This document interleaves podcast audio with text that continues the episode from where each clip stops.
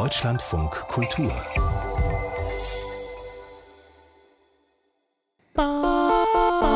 تارشی به من کسی نگفت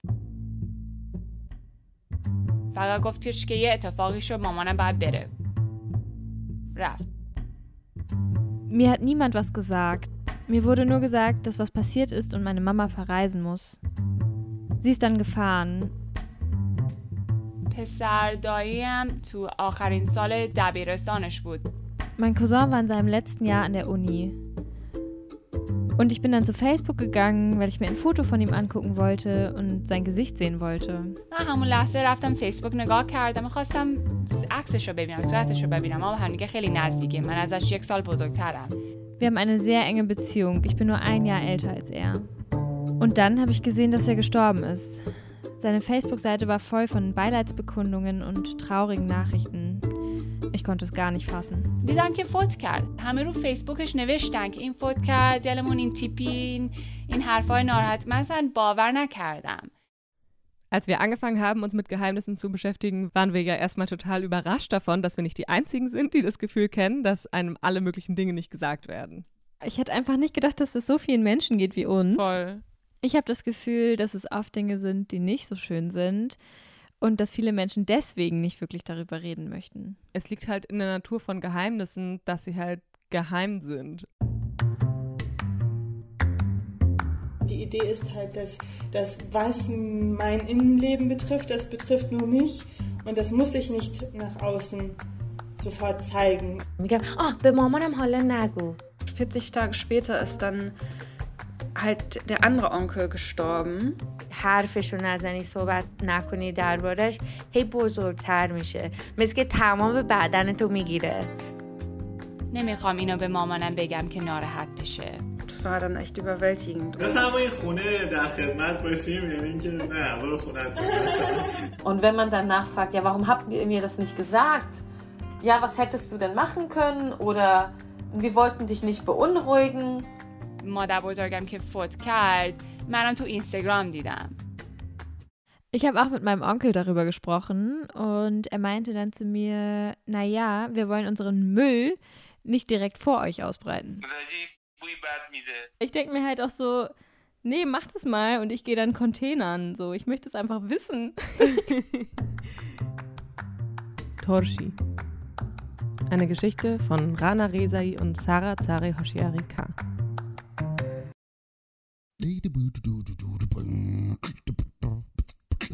تارشی. من یه دفعه داشتم می‌رفتم مکدونالد Das ist Samira. بعد به دوست پسرم زنگ زدم. اون با مامان بابام کار می‌کنه بعد داشتم تعریف می‌کردم. گفتم حالا من می‌خوام برم مکدونالد یه ساندویچ بخرم. چی بخرم براتون؟ Sie erzählt von einem Tag, der bis zu diesem Moment ganz normal verlaufen ist. Sie bekommt in der Mittagspause Hunger, entscheidet sich zu McDonald's zu fahren und ruft auf dem Weg zum Drive-In noch bei ihrem Mann an und fragt, ob der auch was haben möchte.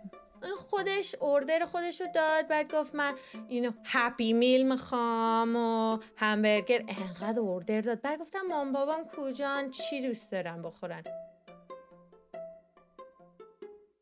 Okay, das heißt, ihr Mann hat richtig Hunger und gibt eine große Bestellung auf. Ja, er bestellt dann ein Happy Meal und 1000 Burger und Samiras Mann arbeitet auch zusammen mit ihren Eltern, also hat sie dann auch direkt gefragt, ob die Eltern auch was essen möchten.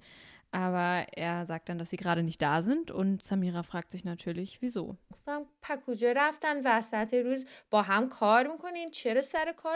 Und ihr Mann sagt dann, dass ihre Eltern spazieren gegangen sind was ja auch erstmal ganz normal klingt. Nach einem langen Arbeitstag kann man sich ja auch echt mal die Füße vertreten. Ja, ich kenne es auch richtig gut. Manchmal hilft es so, einfach einmal eine Runde zu gehen und dann kann man wieder viel besser arbeiten. Ja, voll. Aber Samira weiß, dass ihre Eltern spazieren gehen hassen und niemals während ihrer Arbeitszeit spazieren gehen würden. گفتم گو خوردی من مادر پدرم پیاده روی نمیکنن خیلی نگران شدم گفتم کی رفته بیمارستان Und dann hat Samira richtig dolle Angst und macht sich direkt Sorgen, wer von ihren Eltern jetzt im Krankenhaus gelandet ist. Wir sind auf das Thema gekommen, als du mal bei mir in Berlin zum Besuch warst. Und wir haben darüber gesprochen, dass in unseren Familien bestimmte Dinge irgendwie verheimlicht werden. Und ich weiß noch, dass ich das irgendwie krass fand oder dachte, wow, das ist ja voll der Zufall, dass das in meiner Familie so ist und dass das auch in deiner Familie so ist. Und wir beiden uns jetzt sozusagen darüber unterhalten. Ja, voll. Wollen wir vielleicht erstmal erklären, was für Geheimnisse wir meinen, wenn wir so darüber reden? Weil es geht ja jetzt nicht um irgendwie Kleinigkeiten oder so, sondern um so echt große Geheimnisse. Wie zum Beispiel, dass jemand gestorben ist und man es selbst erst Monate später erfährt oder es steht dann eine große OP an und man erfährt erst danach davon. Ja, es werden oft Dinge verheimlicht, weil man im Ausland ist oder mit dem Studium oder Beruf ein, vermeintlich viel zu beschäftigt ist. Und, was auch wichtig ist, die Geheimnisse, von denen wir reden, sind nicht dazu da, um von der Person, die etwas geheim hält, geheim zu halten versucht, äh, den Ruf zu wahren oder etwas Peinliches zu vertuschen oder so. Eigentlich geht es immer darum, die Person, der etwas nicht erzählt wird, zu schützen. Also es passiert irgendwas und ich erzähle dir nicht davon, nicht weil es mir unangenehm ist oder peinlich oder so, sondern weil ich nicht will, dass du dir Sorgen machst. Genau. Und wer diese Art von Geheimnissen kennt, versteht auch, wieso Samira plötzlich Angst davor hat, dass ihre Eltern im Krankenhaus sind, obwohl sie einfach nur mal nicht bei der Arbeit sind und eigentlich auch sonst wo sein könnten. Genau, man wird dauernd paranoid, dass irgendwas Schlimmes passiert ist und man es einfach nicht weiß, weil niemand einem irgendwas erzählt. Samira hat dann das Naheliegendste getan, nämlich erstmal einen ihrer Brüder angerufen. من به برادرم زنگ زدم گفتم مامان بابا کو کوشن گفت رفتن نهار بعد دیدم داره دروغ میگه Okay, also er sagt zu Samira, dass die Eltern gerade Mittagessen gegangen sind. Ja, und Samira weiß natürlich direkt, dass sie angelogen wird, macht sich dadurch noch viel mehr Sorgen, weil sie denkt, anscheinend ist die ganze Familie eingeweiht, nur sie nicht. Heißt in ihrem Kopf einfach, es ist etwas so Schlimmes passiert, dass alle davon wissen, außer ihr. Und ihr Mann und ihr Bruder sagen ihr nicht, was los ist, also ruft sie direkt ihre Schwester an. به خواهرم زنگ زدم. گفتم سوزی جان مام بابا کوشن. گفت ام, ام, بعد برم بعد برم. قطع کرد. Aber die Schwester weiß offiziell auch nichts. Und Samira ruft dann ihre andere Schwester an. بعد به یه خواهر دیگه هم دارم تو یه شهر دیگه زندگی می‌کنه. به اون زنگ زدم گفتم برو تو موبایلت که می‌تونی لوکیشن مام بابا رو بفهمی. برو ببین کجان. Alle stecken jetzt ihre komplette Lebensenergie da rein, dieses Geheimnis geheim zu halten. Und Samira ist einfach mittlerweile komplett in Panik. Und zwar so sehr in Panik, dass sie ihre Schwester fragt, ob sie auf ihrem Handy die Location von ihren Eltern suchen kann und Samira schicken kann, damit sie so überprüfen kann, wo sie sind. بعد دید من خیلی ناراحتم نگرانم داد میزنم گفتم فرجان کجان گفت آه خونه خونه Samira ist mittlerweile richtig aufgelöst, aber ihre Schwester verrät ihr trotzdem nichts. Sie sagt, die Eltern sind bei sich zu Hause, also fährt Samira zu ihren Eltern, um zu schauen, ob sie da sind. Und sind sie da? Na, dann. Nee, natürlich sind sie nicht da. Oh Mann. Und was macht sie dann? also, sie macht dann das, was man dann so macht in der Situation. Sie ruft tausendmal bei ihrer Mama an. صد بار دیگه به مامانم زنگ زدم گفتم مامان کجایی مامان کجایی مامان کجایی بعد به بابام بعد به مامانم بعد به بابام Irgendwann beim tausendzehnten Mal ist ihre Mutter dann mal rangegangen, aber dann auch nicht in so einem normalen Tonfall, sondern einfach so ultra süß, ultra nett, so richtig, richtig übertrieben. اونجور برای من جواب نمیده هیچ وقت گفت آه سمیرا جان خوبی چطوری خوبی گفتم نو خوبم نیستم کجایی مامی گفت من Und Samira sagt so, ey Mama, es geht mir nicht gut. Wo seid ihr? Und das ist jetzt wirklich mein Lieblingsteil von dieser Story weil Samira einfach hört, wie ihre Mutter ihren Vater fragt, was sie Samira jetzt sagen soll, wo sie sind. بعد شنیدم به بابام گفت عباس جان کجا بگیم رفتیم Samira sagt, ich höre euch, ihr Irren. In diesem Moment hört Samira aber auch schon im Hintergrund bei ihrer Mutter, wie eine Krankenschwester sie fragt, ob sie nicht einfach vielleicht kurz das Handy mal aus der Hand legen kann, weil sie ihr jetzt wirklich mal dringend Blut abnehmen muss. Okay, also ihre Eltern sind wirklich im Krankenhaus? Ja, ihre Eltern sind wirklich im Krankenhaus. Die Krankenschwester nimmt dann auch schon das Telefon und sagt zu Samira, ihrer Mutter geht es gut. Ich darf Ihnen nicht mehr sagen, aber es geht ihr gut. گفت نه مامانت اینجاست نمیتونم بگم چشه برای که اینجا قانون هست که نمیتونیم بهت بگیم ولی اینجاش خوبه خوب میشه الان دیوونه شدم Danach ist Samira so frustriert, dass sie erstmal ganz alleine zu McDonalds fährt und sich selbst zwei ganze Happy Meals reinhaut, ohne für jemand anderen irgendwas zu bestellen. آخر رفتم تو درایو thru. برای خودم دو تا هپی میل خریدم. برای هیچکی دیگه هم هیچ ساندویچ نخریدم. رفتم بیرون پارکینگ بیمارستان نشستم خودم دو تا هپی میل خوردم. بعد رفتم تو ببینم حال مادرم چیه. ولی برای که فهمیده بودم اونجور بدم نبود حالش. برای که داشت تعریف می‌کرد. رفتم هپی میل خوردم و بعد رفتم تو همون دیگه.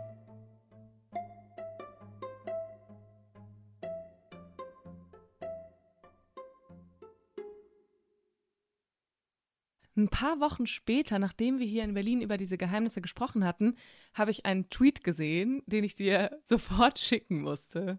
Cues for my ironies. Do your parents also hide everything, ranging from mundane to monumental from you? Also, Frage an meine Ironies, also meine iranische Community. Verbergen eure Eltern auch alles vor euch, also von banalen Dingen bis hin zu monumentalen Dingen? Genau, und das war so witzig, als du mir das geschickt hast.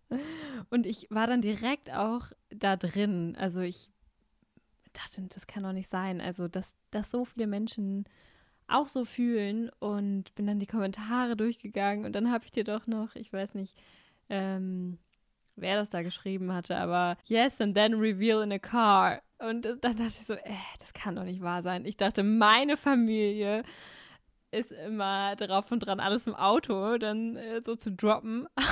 aber, aber dass das auch noch anderen so geht, das fand ich schon sehr, sehr, sehr spannend.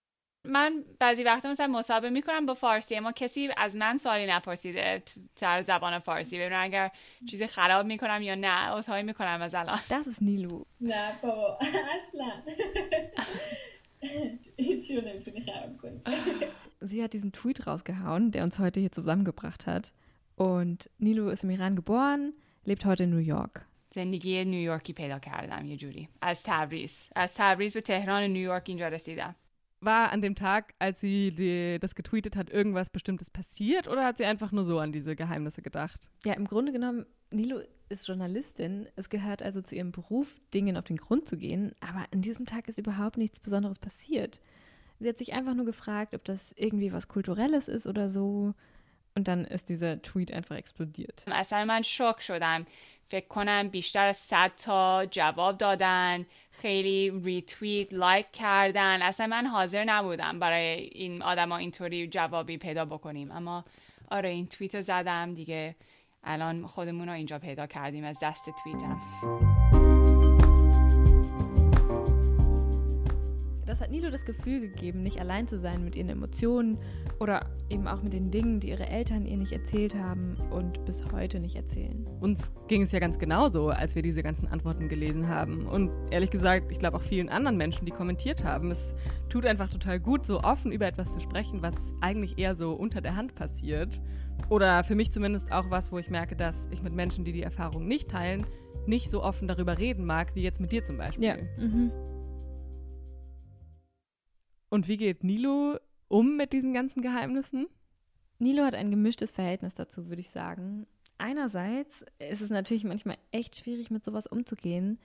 Zum Beispiel war es so, dass ihre Mutter in den Iran gefahren ist, weil Nilos Cousin gestorben ist, ihr aber niemand etwas gesagt hat und sie das Ganze über Facebook rausfinden musste.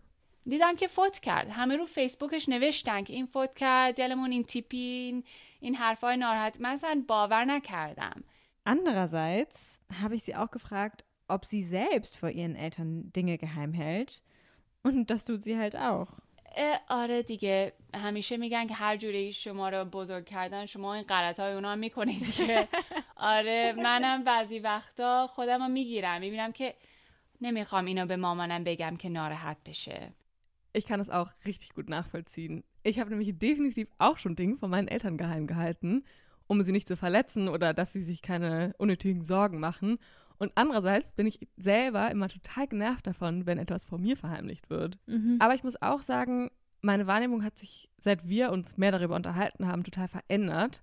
Und ich frage mich manchmal, muss ich wirklich immer alles genau wissen, weil manchmal kann ich eh nichts daran ändern. Ja und nein. Ich kenne die Gefühle, die du beschreibst, auch sehr gut. Und es stimmt, manchmal kann man wirklich nichts ändern. Aber manchmal schon.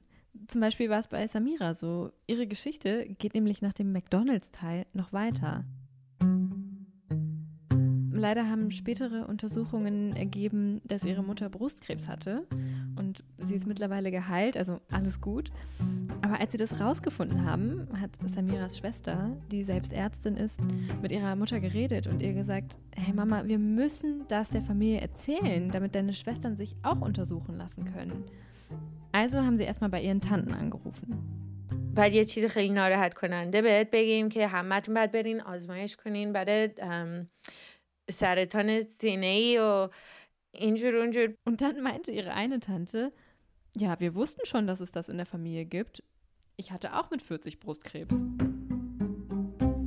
ما هم اصلا خبری نداشتیم یعنی من اون موقع فهمیدم که همونجور که مادرم هیچی به من نمیگه اینا هم هیچی به مادرم نمیگن und Samira hat in dem Moment verstanden, dass sie nicht die einzige in ihrer Familie ist, vor der Dinge geheim gehalten werden.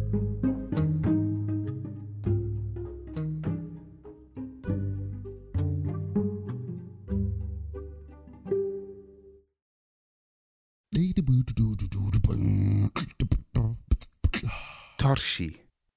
Ich habe das über meine Cousine erfahren, zu der ich über halt Social Media Kontakt habe und ich, ich meine aber sonst niemand außer mir, jetzt in meiner Familie.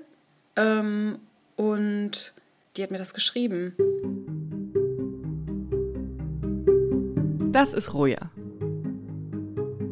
Willst du dir eigentlich einen ähm, Fake-Namen überlegen? Roja würde mir jetzt spontan einfallen als iranischer Name oder. Äh, Roja ist doch schön. منم آدم رویادی رویا نخواست از اسم اصلیش استفاده کنه؟ Nee, sie wollte ihren echten Namen nicht benutzen, aber ich erzähle dir später was dazu. Ah, okay. wir haben halt lustig angefangen zu schreiben und wie es uns gehen würde und so und was so los ist. Und dann hat sie ähm, geschrieben, dass sie eigentlich vorgehabt hatte, nach Deutschland zu kommen.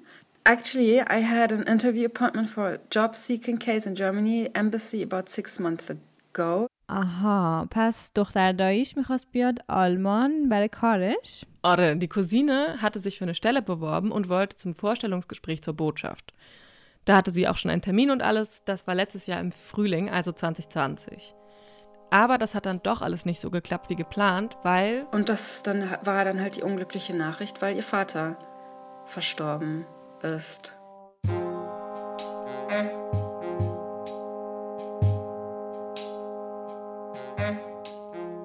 Und dann schreibt Rojas Cousine ihr auch noch, dass 40 Tage später noch der andere Onkel gestorben ist. Also ein- auch also ein Bruder meiner Mutter. پس دو تا از داییهاش فوت کردن؟ Male. اوه Und dann war ich halt so richtig so, wow, okay, krass. Das war dann echt überwältigend. Und ähm, ich wusste natürlich, dass meine Mutter das jetzt noch nicht weiß, weil ich weiß, dass meine Mutter keinen Kontakt zu meiner Cousine hat. Meine Mutter hat halt überhaupt keinen Kontakt zu ihrer Familie. Also weder zu ihren Geschwistern, die in Deutschland leben, sowohl als auch zu ihren Geschwistern, die im Iran leben. تو میدونی چرا مامان رویا قطع رابطه کرد با فامیلاش؟ Ich glaube ehrlich gesagt, dass es ganz viele Dinge sind, die da irgendwie zusammenkommen. Ein Aspekt ist auf jeden Fall die Distanz, die sie nicht so richtig überwinden konnten. Ich glaube, das ist einerseits so dieses, man lebt, es lebt sich einfach auseinander, die Distanz ist so groß. Und dann gab es ja auch, du, in den 90ern war das ja auch nicht so normal, dass man dann auf einmal irgendwie so äh, skypen konnte oder sowas, ne? Und ähm, ich glaube, die Digitalisierung, dass es die noch nicht gab, ist, spielt sicherlich eine Rolle. Ich weiß nicht, wie das gewesen wäre, wenn meine Mutter jetzt oder meine Eltern oder meine Generation da irgendwie so auch so ganz selbstverständlich so klar skypen wir jetzt irgendwie mit dem anderen Ende der Welt, um einfach zusammen zu connected zu bleiben. Und ich glaube, nach so einem, wenn das nicht möglich ist oder wenn das gar nicht so in die Selbstver oder in dein, zu deinem Everyday Life gehört, dass das so ganz normal ist, die Digitalisierung. Und ich glaube, da es ist einfach so eine Kluft entstanden durch die Distanz. Und ich glaube, dann ist es einfach schwierig, irgendwann wieder so Anschluss zu finden aneinander, weißt du, weil das Leben im Iran ist ja auch ein ganz, ganz anderes als hier. منم میتونم تصور کنم بعضی وقتا مثلا خیلی دوست داشتی با فامیلات با هم بشینی یک چایی بخوری ولی اونها توی یک کشور دیگه زندگی میکنن نمیتونی نیم ساعت روی دوچرخت بشینی بری اونجا آره برای منم همین جوریه من بعضی وقتا دوستای آلمانی خودم رو می‌بینم که مثلا مامان و با بزرگشون توی شهر دیگه یا حتی تو شهر خودشون و می‌تونن همدیگر رو ببینن و بعضی وقتا واقعا حسودی میشه چون که بابا بزرگ و مامان بزرگ من پنج هزار کیلومترشون ورتر زندگی می‌کنم نمی‌تونم همینجوری برم سر بزنم بهشون که sad, ey. ja, aber es ist ja auch ein bisschen sad. Für Rojas Mutter war auf jeden Fall diese Distanz ein Grund, wieso der Kontakt nicht gehalten hat. Aber es gab auch noch andere Gründe. Und dann hat sich das halt immer äh, krasser ähm, auf die anderen Geschwister auch, äh, ähm, der ganze Streit, den meine Mutter dann mit, mit meinem Lieblingsonkel hatte, und das hat sich das dann so auf die ganze Familie verteilt. Und dann hat meine Mutter mehr und mehr einfach den Kontakt abgebrochen. Uff, یعنی یک قهر درست حسابیه این رویا خودش با فامیلاش حرف میزنه؟ Nee, eher weniger. Ich habe eine große Familie und ähm, überall geht was ab und die Le super viele von denen leben im Iran und ich habe überhaupt keinen Bezug zu denen. Ich weiß überhaupt nicht, was wirklich was abgeht so und ich habe äh, ähm, bin da nie und reise da nie hin und kenne die im Grunde gar nicht. Also ich war da einmal in den 90ern und ich fand es total abgefahren. Ich fand es zwar auch schreck, aber ich fand es auch total toll. Roja hatte auch kaum Kontakt zu ihrer Familie, bis dann irgendwann Facebook kam. Und durch Facebook kamen halt äh, diese Kontakte wieder, wieder zustande. Aber dann auch wirklich nur zu denen, die ich tatsächlich auch mal gesehen habe und äh, kennengelernt habe.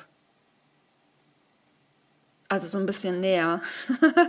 Social Media ارتباط رو برای نسل ما واقعا آسان‌تر کرد. Voll. Und ich meine, es war schon einfach anders, als man sich nicht mal eben über Skype sehen konnte oder so. Ich kann mich noch daran erinnern, dass wir früher neben unserem Telefon so eine Liste hängen hatten und da stand drauf, wann es ähm, günstiger war, ins Ausland zu Ja, stimmt. Hattet ihr sowas auch? Das hatten wir auch, ja. da hat man dann jedes Mal eine andere Nummer gewählt. Ja, genau, genau. Und jetzt ist es halt so, ja, du kannst einfach anrufen oder du kannst einfach bei Telegram oder so, haben wir halt so eine Familiengruppe oder sowas, wo man irgendwie Sachen reinschreiben kann. Jetzt ist es alles viel entspannter. Aber das ist irgendwie voll das krasse Privileg, doch. Mhm, auf jeden Fall, ne? Mit seiner Familie im Kontakt zu sein, auch wenn alle so weit weg sind. Ja. اوکی سارا جان برگردیم به اول تو از دختر دایی رویا تعریف کردی اون از طریق فیسبوک به رویا نوشت که دو تا از داییش فوت کردن. دقیقا. Ihre Cousine war auch eine von denen, die Roja in den 90ern schon mal im Iran getroffen hatte. Ja, und dann habe ich halt weitergeschrieben, ja, ähm, dass es mir sehr leid tut und ich habe einen Onkel, der steht mir ziemlich nahe und der lebt auch in Deutschland und ähm, sie, ich habe sie gefragt, ob er das wüsste. Und dann hat sie halt gemeint, nee, das weiß, wüsste halt keiner in Deutschland. Und dann habe ich, hab ich geschrieben, okay, ich erkläre das meiner Mutter und ich erkläre das meinem Onkel.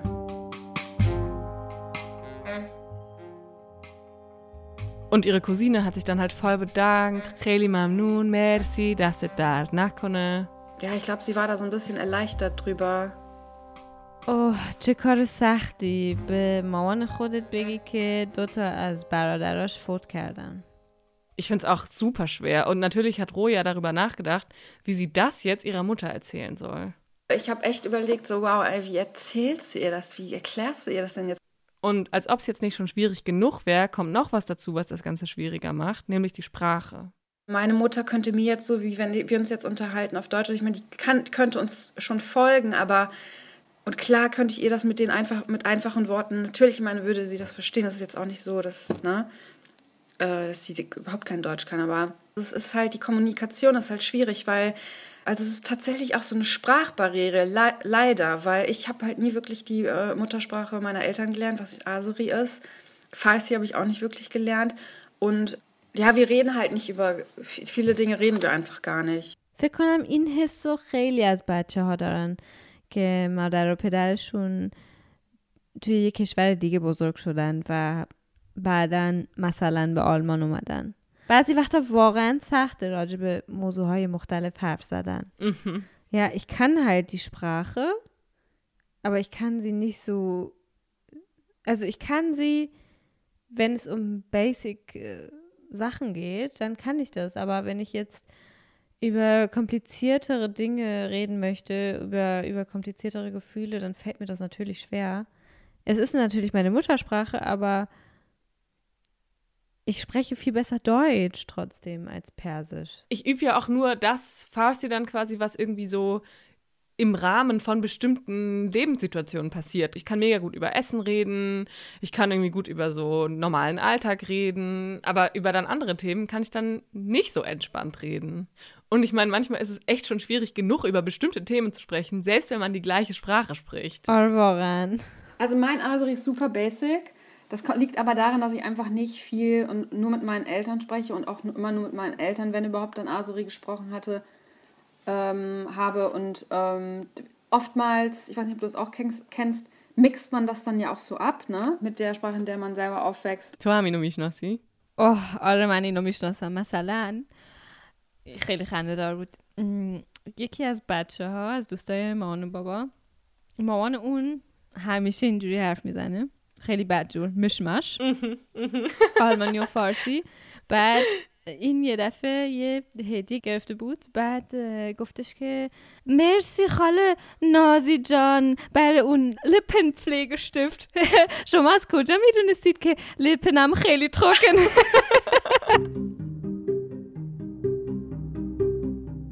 Für uns ist das jetzt in diesem Zusammenhang lustig, aber ehrlich gesagt ist es für Rojas Mutter und Roja halt manchmal gar nicht lustig, sondern voll das Problem. آره دقیقا چون که برای رویا و مامانش متوجه شدن طرف مقابل بعضی وقتا واقعا سخته Mir war das dann auch so peinlich, weil ganz ehrlich, ich wusste auch gar nicht mehr, wie, der, wie, wie, der, wie mein Onkel jetzt nochmal heißt. Na so.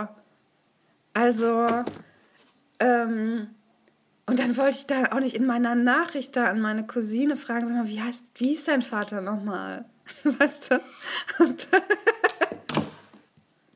und dann habe ich hier mal ein paar Tage später erklärt, ich kann das nicht, ich kann das nicht meiner Mutter erklären. Meiner Mutter ging es nämlich in der Zeit, als ich das erfahren habe, überhaupt nicht gut. Weißt du, da war das halt, das war halt 2020, Corona, Breakdown, alles war so mittendrin. Ne? Meinem Vater ging es körperlich und gesundheitlich nicht so gut. Und dann habe ich gedacht, so, wow, ey, das jetzt noch on top, das wird die absolute emotionale, das wäre einfach jetzt nicht, ist einfach jetzt nicht der richtige Zeitraum, Zeitpunkt dafür. وقتی که شروع کردیم با خیلی از آدم های مختلف مصاحبه کنیم همیشه یه دلیل رو میگفتن میگفتن که آره این نفری که میخواستیم این سر رو واسش تعریف کنیم واقعا حالش زیاد خوب نیست و برای همین نمیگیم بهش. In der letzten Folge war es bei Samiras Eltern ja auch genau das gleiche. Die haben auch gesagt, dass sie Samira nichts erzählen konnten, weil sie bei der Arbeit gerade so viel zu tun hatte. آره و رویا الان همینو میگه. Ja, ich meine, ich kann es schon verstehen, es war jetzt nicht gerade das ideale Jahr, um schlechte Nachrichten zu überbringen. Obwohl, Roja hat einen Onkel, der lebt auch in Deutschland. Zu dem hat sie relativ engen Kontakt und dem hat sie es dann irgendwann erzählt. Mein Onkel und ich, wir haben halt echt eine coole Ebene, weil wir können viel umgangssprachlicher auch miteinander reden, weißt du, und unsere Kommunikation, mein Onkel spricht sehr gut Deutsch und daher ist da nicht so eine krasse Sprachbarriere auch, weißt du, ich kann, wenn ich irgendwie, also mit meinem Onkel zum Beispiel, mit dem könnte ich genauso schnell reden wie jetzt und könnte dem jetzt auch so Sachen erzählen, die meine Mutter vielleicht überhaupt nicht verstehen würde, ne? Und, aber das war auch krass. Also es war schon ein Schlag, glaube ich, auch für ihn.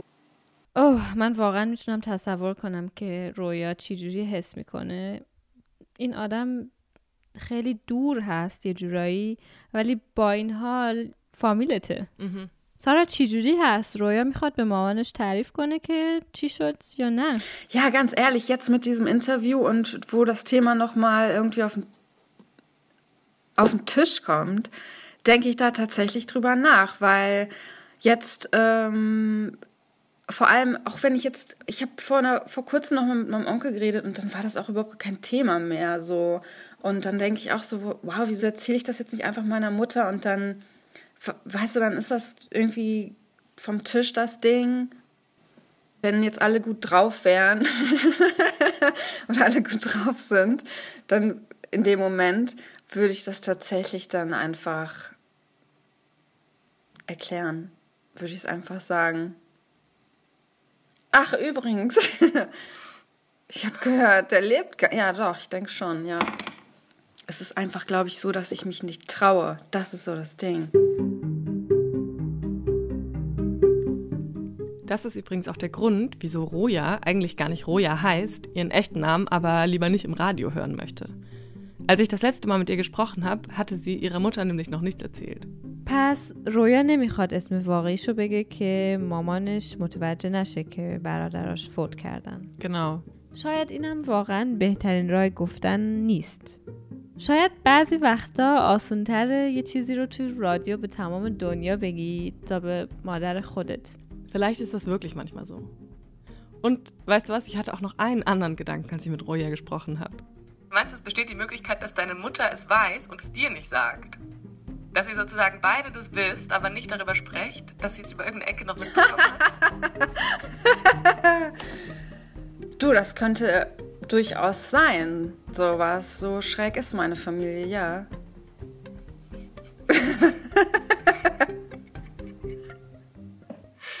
Ja.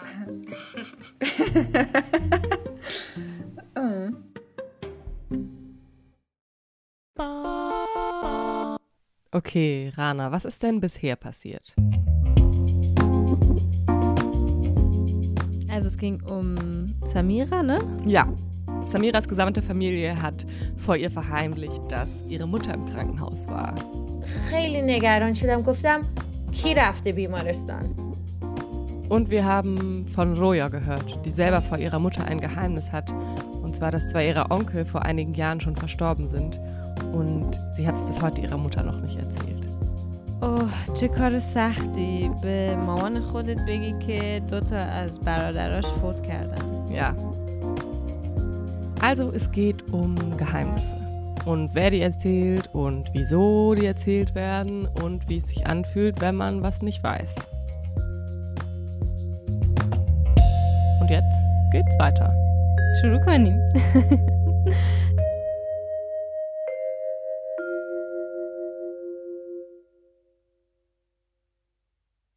Alle paar Jahre fliegt Khashoggi in den Iran, um seine Familie zu besuchen. Und er landet meistens in Teheran, wo seine Familie auch wohnt.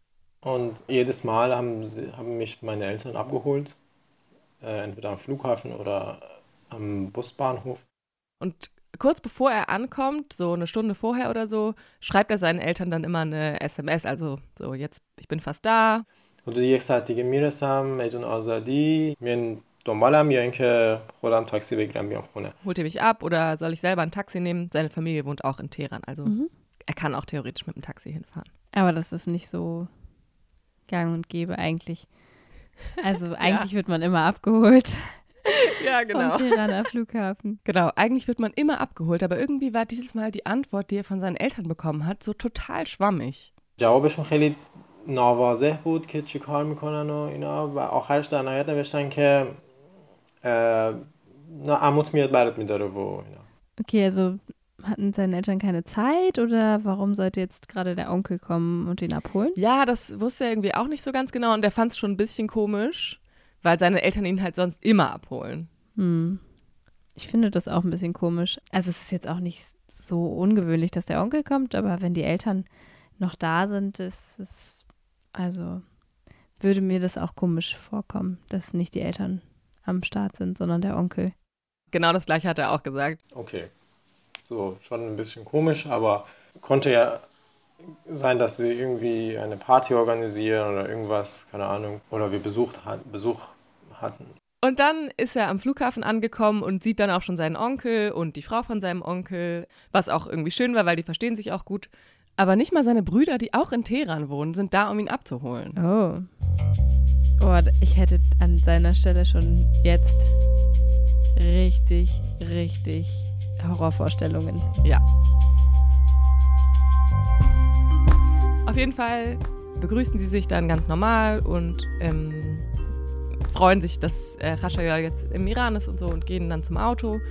Und beim Einladen sieht Khashayar aber, dass es schon ein paar Taschen im Kofferraum gibt. Dann frage ich, ja, wo, wo, was, was, was ist los? Was machen wir jetzt? Und dann meinten sie, ja, wir fahren nach äh, irgendwo dort, wo wir alle, die ganze Familie herkommt. Ähm, das ist im Westen von Iran. Und ich dachte, okay, interessant. Genau, dann äh, sind wir gefahren und das war auch eigentlich schon schön.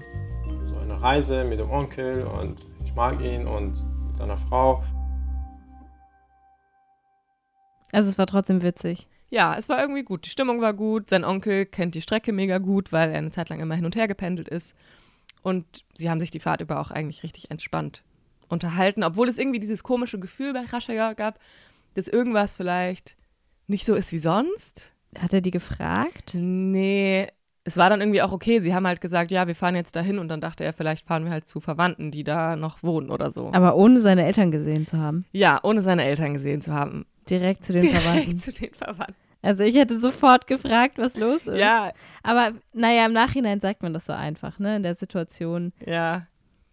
Man ist müde, man hatte einen langen Flug hinter sich und ist überhaupt auch aufgeregt und ja, vielleicht ist dann einfach, man ist vielleicht einfach auch nicht in der Lage, das so sozusagen so aus der Vogelperspektive zu sehen, sondern ist halt so. Und man will ja auch nicht undankbar sein dem Onkel gegenüber. So, wieso holst du mich jetzt ab und nicht meine Eltern? Man ist es ja auch nett irgendwie, dass die einen abholen. Mm.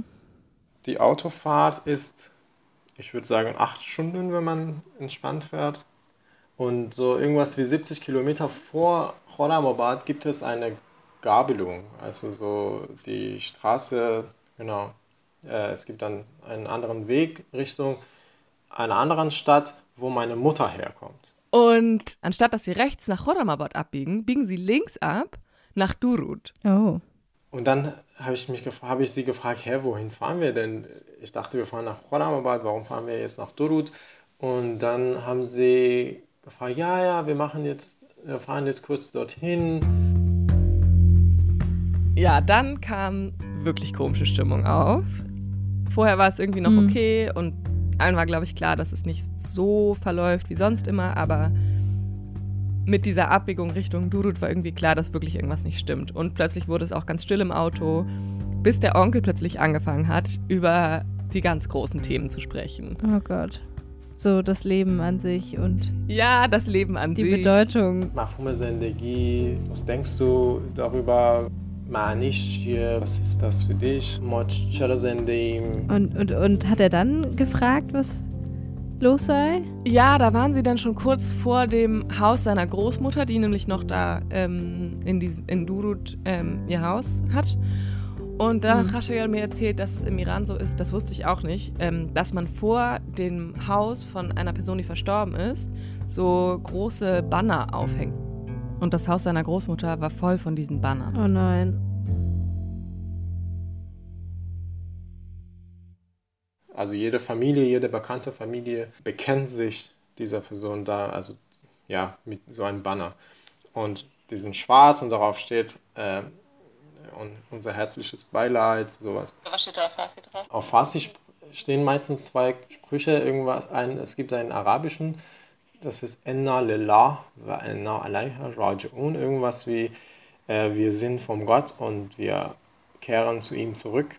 Und ähm, das andere, عرض تسلیت به همه بازماندگان و از اینجور چیزا یه چیزی شبیه این که آره یه مثل همدردی با کسایی که باقی مونده هستن و اینا Genau, und dann habe ich mich dann schon erschrocken und dann dachte ich, what the fuck, was haben Sie hier? Warum machen Sie, also was, Sie haben das mir nicht gesagt. Und dann komme ich rein und das war ein Riesenhaus und da draußen stehen meine Cousinen, Cousins und meine, also alle stehen da. Weißt du, so, du bist so direkt am Eingang des Hauses und bist du irgendwo in diesem Raum bist, wo alle sich so aufhalten und irgendwie trauern. Ähm, es dauert, weiß ich nicht, so wie eine, eine Minute, bis wenn man so läuft langsam läuft und du hast praktisch eine Minute Zeit, um dich auf diese Realität zu bringen und, ähm, und dann in die Rolle des Sohnes von dieser Mutter, deren Mutter gestorben ist, zu bringen. Und dann komme ich rein und dann meine Mutter heult so krass und dann meine Tante und meine Onkel. Es ist schon irgendwie, wenn ich jetzt darüber nachdenke, das ist schon ganz skurril, weil man denkt, also in dem Moment kam es mir so vor, als es, als alle darauf gewartet haben, meine Reaktion darauf zu sehen. Weißt du? Und das hat mich enorm unter Druck gesetzt, weil ich war sehr überfordert mit, mit allen ganzen Menschen, die alle so total so traurig waren und schwarz angezogen waren und diese ganze Stimmung da. Oh nein. Ja. Das ist so traumatisierend. Voll. Also für alle, aber vor allem für ihn einfach. Oh. Ich finde es so eindrücklich irgendwie, dass er sagt, man hat eine Minute Zeit, um sich auf das Trauerniveau von allen anderen zu bringen. Und es stimmt, also das mhm. ist so, ja, dass das halt von einem erwartet ja. wird, dann ist irgendwie echt heftig. Mhm. Ist ja ein richtig krasser Zufall, dass er genau an diesem Tag angekommen ist, an dem jetzt die Beerdigung wahrscheinlich, oder war das der 40. Nee, das Tag? war ich habe ich hab genau das gleiche auch gedacht, aber es war nicht der, die Beerdigung, sondern ähm, sieben Tage nach dem Tod. Ah, sieben Tage. Das war Zufall, ja. Wenn ich das jetzt sagen würde, würde ich sagen, man hat es mir nicht angesehen, dass ich auch eine Empörung in mir hatte oder so, eine Überraschung oder so. Aber wer weiß. Ich war auf jeden Fall nicht nur traurig, sondern auch, also auf, auf jeden Fall sehr überfordert. Ich glaube, man muss keine Familie im Iran haben, um sich vorstellen zu können, dass das eine sehr schwierige Situation war. Ich denke, es ist vielleicht paranoid zu werden. Wenn Khashoggi nächstes Mal in den Iran kommt, weiß er ja nicht, was auf ihn zukommt wieder. Oder überhaupt, wenn er in Deutschland ist, weiß er ja auch nicht, was im Iran passiert. Ja. Wenn ihm die ganze Zeit Dinge verheimlicht werden. Ja, das kann irgendwie so richtige Langzeitschäden haben, so eine Situation. Ich habe jahrelang das, mein Vertrauen verloren in meine Familie insoweit, dass ich immer jedes Jahr, bevor ich in den Iran geflogen bin oder gefahren bin, vor jedem Besuch habe ich sie gefragt, oder wenn wir so, wenn ich eine Weile von keiner Schwierigkeit in der Familie gehört hatte, habe ich gefragt, sind alle noch da? Hanus Hammer hast du? Die? Könnt ihr mir sagen, ob jemand irgendwie gestorben ist? Weil das mir jetzt sehr verdächtig vorkam, dass alles so rosig war. Also ich finde es wirklich sehr krass, dass, dass sie das gar nicht checken, dass man an diese Menschen denkt im Alltag. Weißt du? Ich denke an meine Oma ab und zu und dann, wenn ich erst später erfahre, dass diese die ganzen drei Monate in letzter Zeit, als ich an sie gedacht habe, gab es sie gar nicht.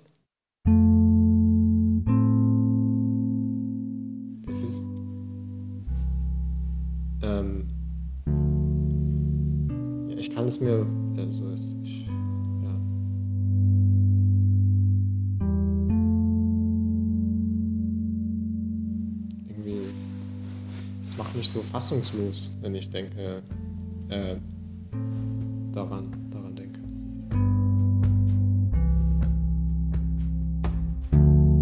من احساس میکردم بهم خیانت شده تو این موقعیت یعنی که یه به آلمانی میگن übergangen werden مطمئنا برایشون اینطوری نبوده که برای خشایار مهم نیست حالا مثلا فلانی فوت کرده اما ظاهرا خیلی هم جدی نگرفته بودن این مسئله رو برای همین این منو فکر کنم خیلی عصبانی کرد Klar, er wird ausgeschlossen, so, ne? Man wird einfach ausgeschlossen, wenn man nicht, wenn man es nicht selber mitbekommt. Ja, total. Khashayar hat dann auch seiner Familie gesagt, dass sich das so für ihn einfach nicht gut anfühlt und dass er sich wünscht, dass sich das ändert, dass er die Dinge schneller erfährt, wenn irgendwas passiert ist. dass er Sachen direkt wissen möchte, ohne so eine krasse Verzögerung und dass er keine Lust hat, nochmal in so eine Situation zu geraten wie die mit seiner Oma. Und das hat in seiner Familie richtig zu Streit geführt. دعوا که ما تو خانواده‌ام اونجوری دعوا نمی‌کنیم که مثلا بحث داد و هواری نبشه مگر اینکه مگر اینکه بابام میخواد دعوا کنه ولی ما خودم ولی من گفتم که امیدوارم که آخرین بارتون باشه که چیزی از من پنهان می‌کنین Also er sagt wirklich wehe, wehe, das passiert noch einmal und droht seiner Familie damit. اینکه به من نمیگین کی مرده یا چه جوری مرده یا کی مرده فقط برای خودتونه که راحته که نگین وگرنه از از اون طرف به هر حال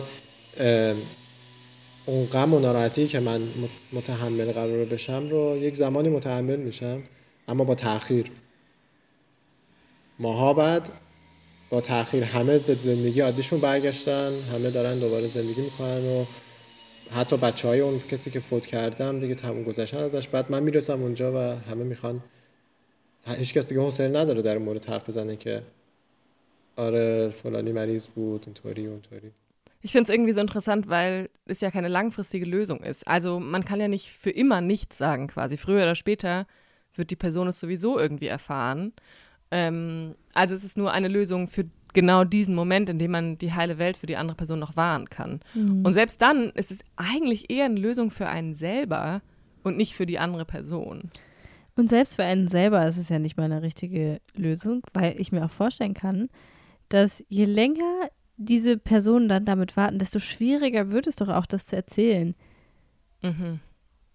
Also es wird ja doch nicht einfacher, das den Tod der Oma zwei Wochen später zu erzählen oder vier Wochen später. Weil dann fragt Rascha ja, ach ja, wann war das übrigens? Ach ja, äh, das war vor zwei Wochen oder einem Monat oder zehn Jahren. Ja. Ja. Und wie hat seine Familie darauf reagiert, als er gesagt hat, dass er das anders machen möchte? Oder haben sie das überhaupt haben Sie Verständnis dafür zeigen können? Ähm, ja. Eigentlich haben sie voll positiv reagiert. قبول کردن فکر کنم قبول یعنی برایشون کاملا قابل درکه اما یک حراس و یه ترسی توشون وجود داره که فکر میکنن که این باعث میشه که منو آستشپو کلا از زندگیمو کلا مختل بکنه با اینا Also sie haben das schon total verstanden, was er gesagt hat. Aber ich glaube, hauptsächlich war für sie einfach so eine Angst irgendwie da, dass er damit nicht richtig umgehen kann. Auch weil er so weit weg ist und sie auf sein Wohlbefinden irgendwie keinen direkten Einfluss haben können.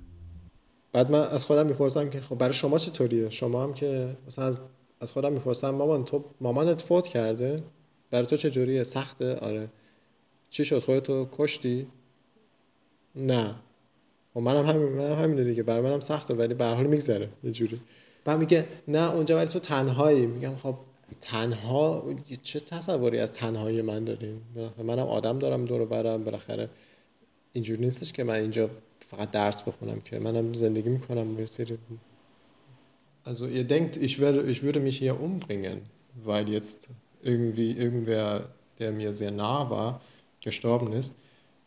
Mache ich nicht. Im schlimmsten Fall würde ich sagen, ich fliege jetzt morgen in den Iran und ich muss dabei sein, ich kann nicht alleine das aushalten.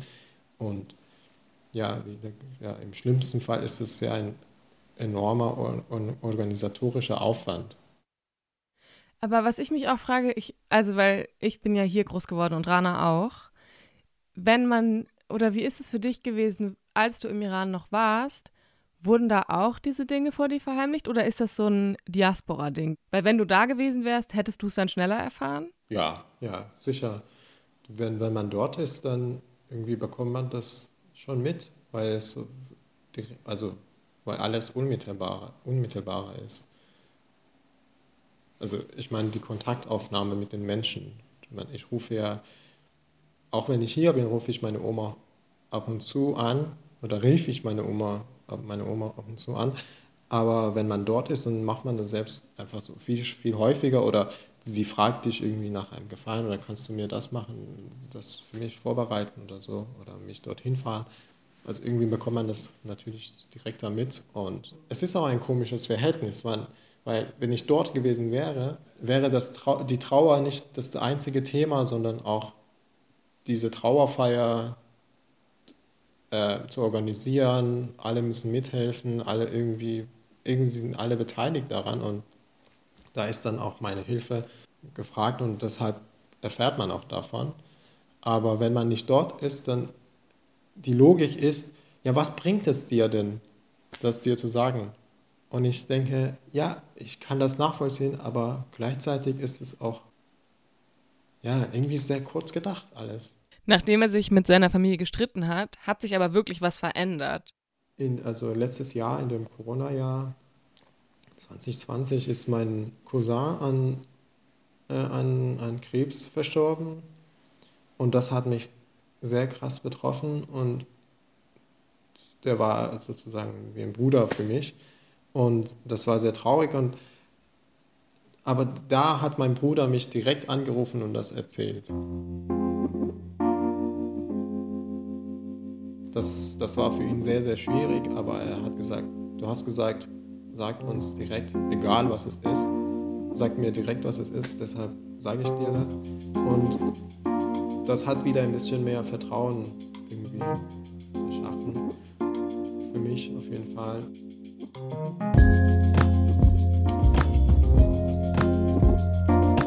Ich glaube für sie auch, weil sie auch gemerkt haben, ja, er kann das irgendwie verkraften, deshalb kann man ihm eben das auch sagen. Ich glaube, in solchen Sachen muss ich ihnen Sachen beibringen. Also ihnen diese Angst wegnehmen, dass sie verstehen. Ich bin schon, ich bin schon stark genug und ich verstehe, was Tod ist.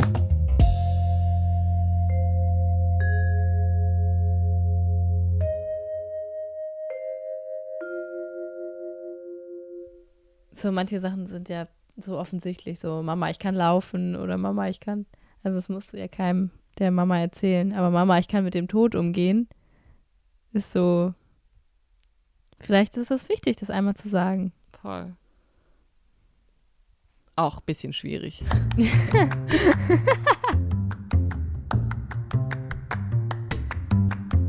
Torshi. Eine Geschichte von Rana Rezai und Sarah Zare Hoshiari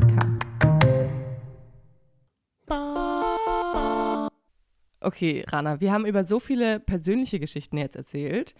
Aber ich frage mich, wieso ist das eigentlich so? Hm, wieso ist was so? Also wieso diese ganzen Geheimnisse? Genau, wir hatten uns ja schon von Anfang an darüber unterhalten, dass wir dem auf den Grund gehen wollen, also den, den Ursprüngen der Geheimnistuerei und uns dann auch darüber unterhalten, dass es schwierig ist aufgrund mehrerer Tatsachen. Erstens, wir sind keine Soziologinnen. Zweitens, der Iran ist ein Vielvölkerstaat. Mhm. Also es ist überhaupt kompliziert, eine generalisierte Aussage zu treffen über Geheimnisse im Iran, weil es so viele verschiedene Völker gibt dort einfach. Total. Und wir wollen hier auf keinen Fall irgendwas generalisieren. Es geht, glaube ich, nur darum, dass wir ein paar vielleicht sowas wie kulturelle Konzepte oder so kennengelernt haben im Laufe dieses Podcast-Projekts und die irgendwie mit Geheimnissen in Verbindung stehen. Also vielleicht. Janimo Asan Hichi Demidonim.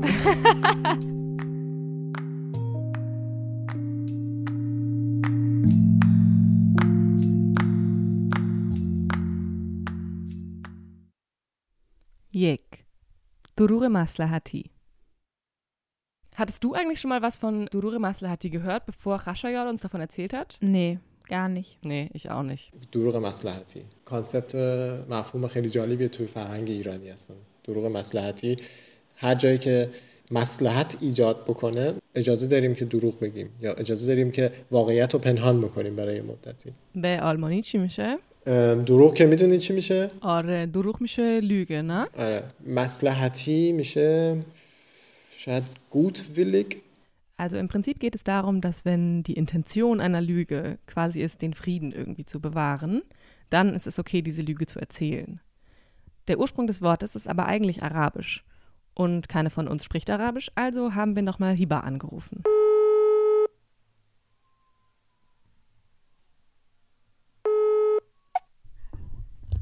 Hi Hiba.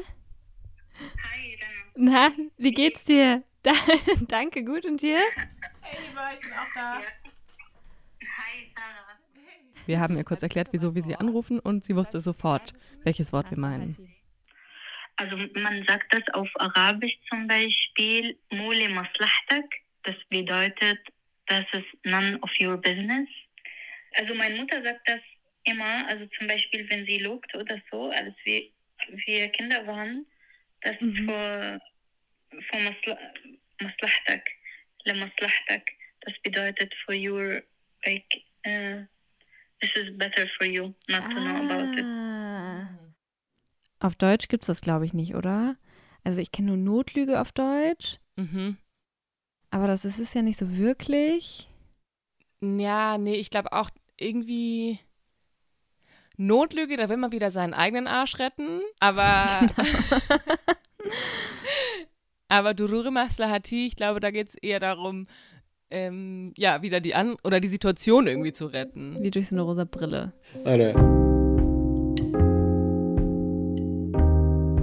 eine gut, gutwillige Lüge. Mhm. Macht das Sinn؟ از Ja. معنیش رو میفهمی بود؟ Ja. Ja. Okay. بعضی بعضی وقتا احساس میکنم بعضی کلمه آلمانی رو خودم اختراع میکنم ولی یه چیز خیلی خوب که گوتفلیک از از خاطرم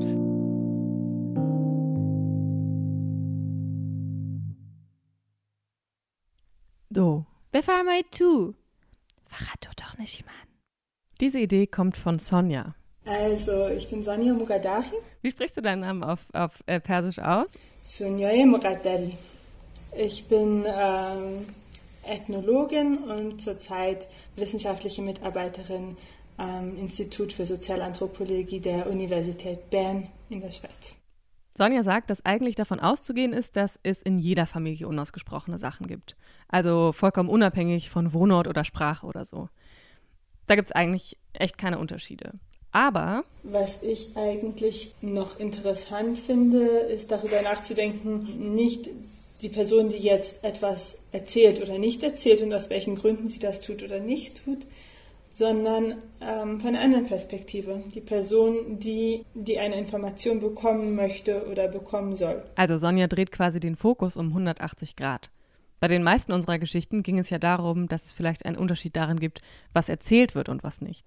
Und Sonja sagt, vielleicht liegt der Unterschied eher darin, was gewusst werden will und was nicht. Sonja hat erzählt, dass ihr mal ein Familiengeheimnis anvertraut wurde, was ein bestimmtes Familienmitglied betraf. Und sie wusste quasi davon, hat aber die betroffene Person nie darauf angesprochen. Dadurch, dass alle darüber geschwiegen haben, habe ich auch äh, selbst entschieden, das nicht anzusprechen. Und gedacht, ja, wenn ähm, die Person es ansprechen möchte, dann, ähm, dann wird sie das selber tun. Und das ist dann auch irgendwann passiert. Und dann ist dann sozusagen der Knoten geplatzt und das war dann auch ein schöner Moment irgendwie so. Ähm, aber ähm, es ist, war auch komplett in Ordnung, dass bis dahin nicht darüber gesprochen wurde, weil dann wurde eben darüber gesprochen im richtigen Moment und in der richtigen Situation. Also geht es eigentlich auch ein bisschen um einen Respekt der Privatsphäre. Wenn ich weiß, dass jemand vielleicht ungern über etwas spricht, warte ich, bis das Thema aufkommt und spreche es nicht einfach so an. Also quasi eine Art emotionaler Rückzugsraum der anderen Person, den ich nicht ungefragt betrete. Sonja hat erzählt, dass es dafür im Persischen sogar eine Konzeptualisierung gibt. Da wird der Unterschied gemacht zwischen dem Inneren, dem Innenleben, das ist das Baten, und Zahir, das, was, ähm, dem Außenleben. Wie eine, eine traditionelle Wohnung, wo es auch das Andaruni gab, also das, was jetzt nur für enge Familienmitglieder zugänglich war, und das Daruni, äh, also der halb private Bereich, wo Gäste empfangen werden konnten. Die Idee ist halt, dass, dass was mein Innenleben betrifft, das betrifft nur mich und das muss ich nicht nach außen sofort zeigen. Und da hilft mir eben die Sprache auch, ähm, da gewisse Barrieren zu schaffen. Oder eben auch die Zeit, dass ich das erst später sage. Das heißt, du kannst dir dann überlegen, wen du in dein inneres Wohnzimmer einladen möchtest und wen nicht. ja. ja.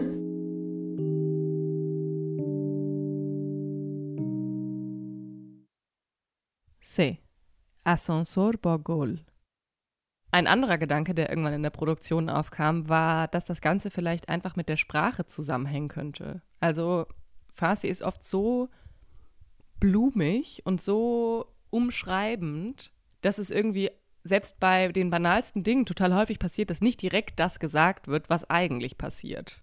Mein Cousin hat mir einmal erzählt, dass er findet, dass wenn Sprachen ein Hochhaus wären, dass Deutsch so wäre, als würde man einfach den Fahrstuhl oder die Treppe nehmen. Und Persisch wäre so, als könnte man auch diagonal oder einfach, ja, so wie man wollte, so hochgehen. Also man könnte auch einfach ähm, zwei Absätze oder zwei Etagen überspringen, weil die Sprache so verschnörkelt ist und leider kann ich das auf Deutsch nicht so erfahrbar machen, weil es das eben nicht gibt.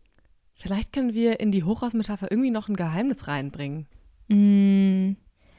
وقتی به آلمانی حرف میزنی همینجور میری مستقیم به سمت اون راز وقتی به فارسی حرف میزنی اول یه دوری میزنی دور کل خونه میری به هر طبقه سر میزنی و بعدش راز رو تعریف میکنی Also auf Deutsch gehst du einfach geradeaus auf das Geheimnis zu und auf Persisch umkreist du erstmal das ganze Haus und erzählst dann erst das Geheimnis. اگر تا اون موقع یه موضوع دیگه پیش نیومده باشه.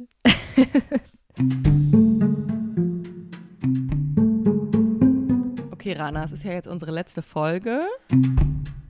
Mhm. Vielleicht ist es auch an der Zeit, dass wir mal ein paar Geheimnisse erzählen. Okay. Okay, los geht's. Äh, okay, also in meiner Familie. Okay, in meiner Familie ist es so, meine Cousine und der Rest meiner Familie. Nee. Sarah, ernsthaft? Ja. Jetzt, wo du das gesagt hast, ist mir noch was eingefallen. Und zwar mein Opa. Und dann kam der andere Mann und dann. Und dann hat meine Tante gesagt, voll der Film.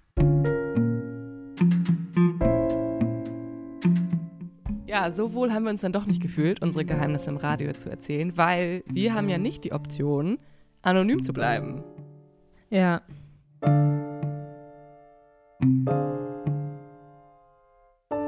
سارا و من خیلی راجع به این موضوع فکر کردیم که آیا دوست داریم رازهای خودمون رو تو رادیو بگیم یا نه؟ و به این نتیجه رسیدیم که خب ما اگه مادر پدرامون مثلا مریضن و به ما نمیگن به ما ربط داره و ما دوست داریم بدونیم و باید بدونیم. ولی رازهای خودمون اگه صادق باشیم به شماها هیچ ربطی نداره ja, es geht natürlich schon darum, wem man jetzt irgendwas erzählt. Also nicht, dass man gleich allen alles im Radio erzählen muss. Das können wir ja von niemandem verlangen und wollen es auch selber nicht. Aber dafür haben wir uns was anderes überlegt. Was euch mehr was angeht. Also wenn ihr wollt. Wir haben uns jetzt so lange mit dem Thema Geheimnisse beschäftigt, dass wir dachten, wir können vielleicht so eine Art Leitfaden veröffentlichen. Ein Guide dafür, wie man seinen Eltern sagt, dass man gerne nicht mehr möchte, dass sie alles vor einem verheimlichen. الان یه ساله که داریم راجع به این موضوع حرف میزنیم به ذهنمون رسید که یه گاید درست کنیم برای اینکه شماها هم با پدر و مادرتون یا با فامیلاتون حالا هر کی باشه راجع به Rausgui حرف بزنید. Es ist jetzt vielleicht nicht so mega universell, aber es geht einfach darum, dass sich bei uns voll viel verändert hat und dass wir irgendwie dachten, vielleicht können wir anderen Leuten, die auch Bock haben, Dinge ein bisschen früher zu erfahren, darin unterstützen können, wie sie mit ihren Eltern darüber reden. Erstens, macht euch klar, dass sie diese Dinge nicht aus Boshaftigkeit verheimlichen. یعنی فقط میخوان از شما محافظت کنم.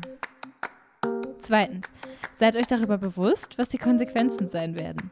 Ihr erfahrt alle Geheimnisse in real time. نمیدونستی گربه عمه بهار فوت کرد؟ الان میدونی. Drittens, erklärt euren Eltern, wieso ihr es wissen wollt, beziehungsweise wie es sich für euch anfühlt, Dinge nicht mitzubekommen. Belegt am besten mit Beispielen. وقتی که گربه قبلی عمه بهار فوت کرد من خیلی ناراحت شدم. Viertens. Seid nachsichtig mit euren Eltern. Es ist schwierig, etwas zu verändern, was man nur so gelernt hat. اونها هم با رازگویی بزرگ شدن. Fünftens. Macht euch auf eine mehrstündige Diskussion gefasst. و دستمال کاغذیتون رو آماده کنید. Alle Angaben wie immer ohne Gewähr. Torshi. Eine Geschichte von Rana Rezai und Sarah Zari Hoshiari Khan.